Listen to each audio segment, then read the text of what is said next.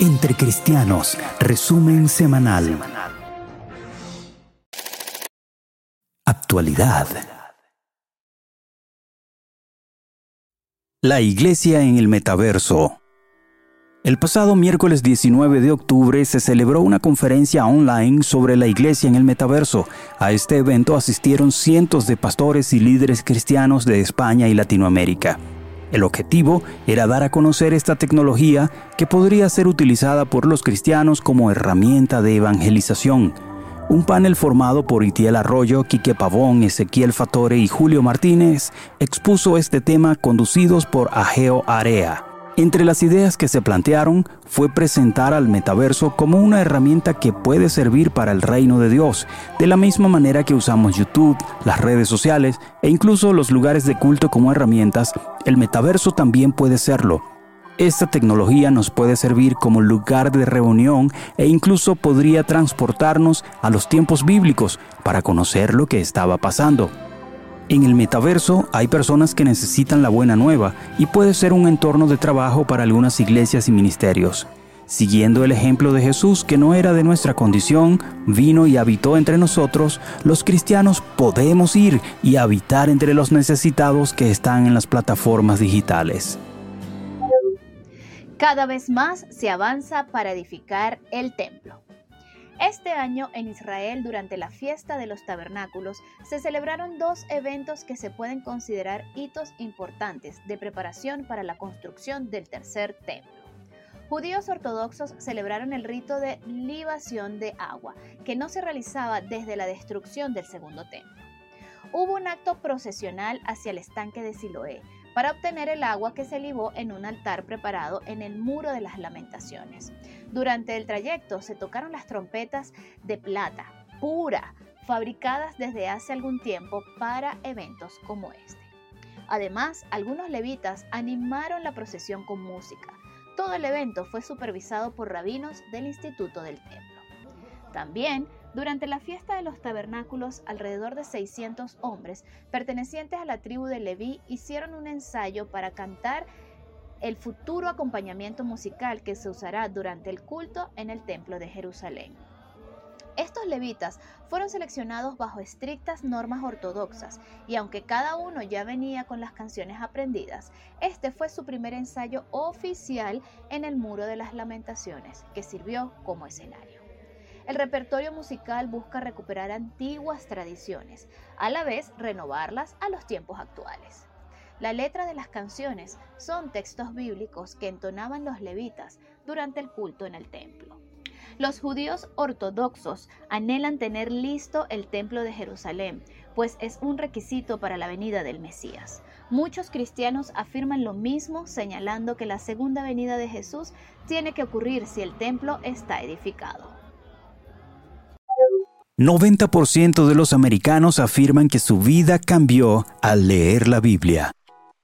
Según una encuesta realizada por sociedades bíblicas, en los Estados Unidos un 90% de los encuestados señalan que haber leído la Biblia desató un cambio en sus vidas. Según sociedades bíblicas, cuando las personas leen la Biblia, por regla general suelen conectarse e interactuar con Dios. Cuando esto ocurre, cambian sus vidas, sus actitudes y también sus valores. La encuesta también revela que un 38% de los encuestados y cuyas vidas han cambiado sostienen que no eran asiduos lectores a las escrituras. El estudio también ofrece una clasificación que detalla cómo las personas leen la Biblia. Un 40% dijo la leen cuando sienten que cambia su estado de ánimo. El 32% lo hace porque siguen un método basado en la lectura por capítulos. El 26% afirma seguir un plan de lectura y el 22% restante lo hace diariamente en el formato de devocional. Ora con nosotros para que el Señor siga atrayendo personas a la lectura de su palabra, de manera que puedan experimentar a Jesús que se revela para transformarles y vivificarles. Medio millón de venezolanos marcharon para Jesús. La concentración masiva que une al pueblo de Dios cada año logró reunir más de 500.000 venezolanos y más de 2.000 iglesias, como un solo cuerpo. Quienes participaron alabaron y exaltaron el nombre de Jesús el pasado miércoles 12 de octubre. Somos la fiesta cristiana que manifiesta al pueblo de Dios en Venezuela. La marcha de este 2022 ha sido completamente diferente, puesto que la unidad se ha visto de una forma notoria. Señaló Hugo Díaz, presidente nacional de la Fundación Marcha para Jesús, Venezuela. De norte a sur y de este a oeste, los marchantes proclamaron el eslogan de este año. Venezuela, llegó la hora de tu restitución. Con él, clamaron por una nueva etapa, declarando a Jesucristo como el Rey de Reyes, quien hace todas las cosas nuevas. Gracias. Entre cristianos ha sido agraciado con el galardón de Mejor Portal Web Internacional de los premios Praise Music Awards que se celebraron el pasado jueves 20 en la ciudad de Bogotá. Queremos agradecer a Dios por bendecirnos con este reconocimiento y a nuestra audiencia, pues tanto la nominación como el galardón fue decidido no por un jurado, sino por el pueblo en general a través de sus votos. Esto nos reta a seguir avanzando en nuestro Ministerio de Comunicación para transmitir los valores del reino a través de las redes. Cristianos testifican al Mesías en Israel durante la fiesta de los tabernáculos.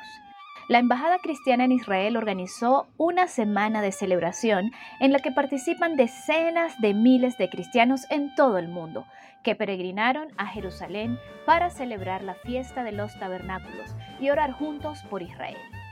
Este evento se realiza todos los años y es el primero después de la pandemia. La fiesta de los tabernáculos ocurre a principios de otoño para dar gracias al Altísimo por el fruto de las cosechas del año. Además, es el momento en el que se recuerda el éxodo hacia la tierra prometida que sus antepasados hicieron tras liberarse de la esclavitud en Egipto. Para ello, cada familia judía debe construir un tabernáculo para la celebración, tal como lo señala el libro de Levítico. La Marcha de las Naciones es con toda seguridad la actividad crucial de la peregrinación organizada por la Embajada Cristiana se viene celebrando desde 1980 y los peregrinos marchan por las calles de Jerusalén en un ambiente de regocijo. Este año participaron más de 10.000 cristianos de las naciones. Durante la jornada se adora a Dios con danzas, cantos y se clama por la paz de Jerusalén.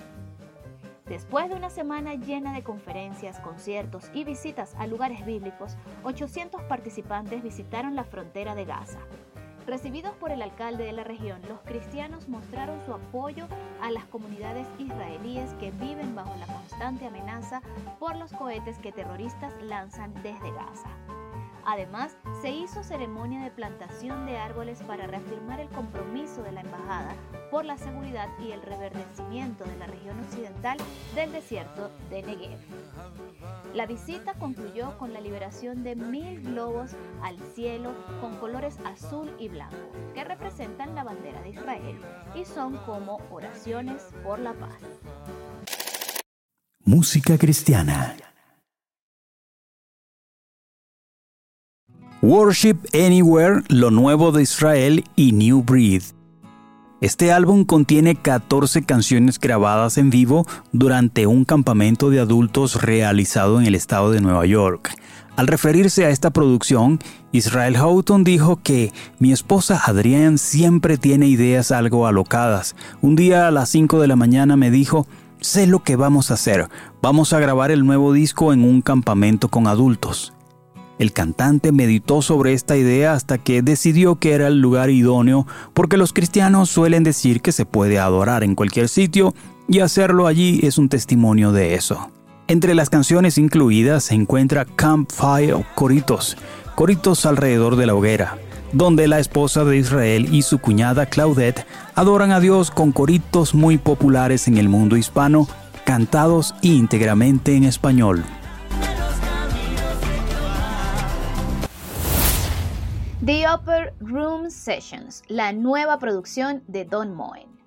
Don Moen, cantautor de música de adoración de renombre internacional, ha lanzado su último disco, The Upper Room Session.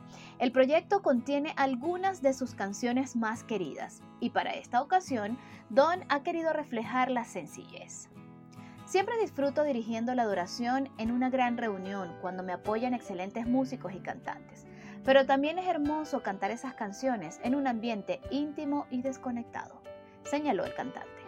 Upper Room Sessions me dio la oportunidad de adorar con canciones clásicas, pero esta vez en un entorno donde hay sencillez. Esta era la idea cuando fueron escritas. En esta oportunidad, Moen se acompaña de una banda acústica e incluye duetos con Rachel Robinson y Tom Lane.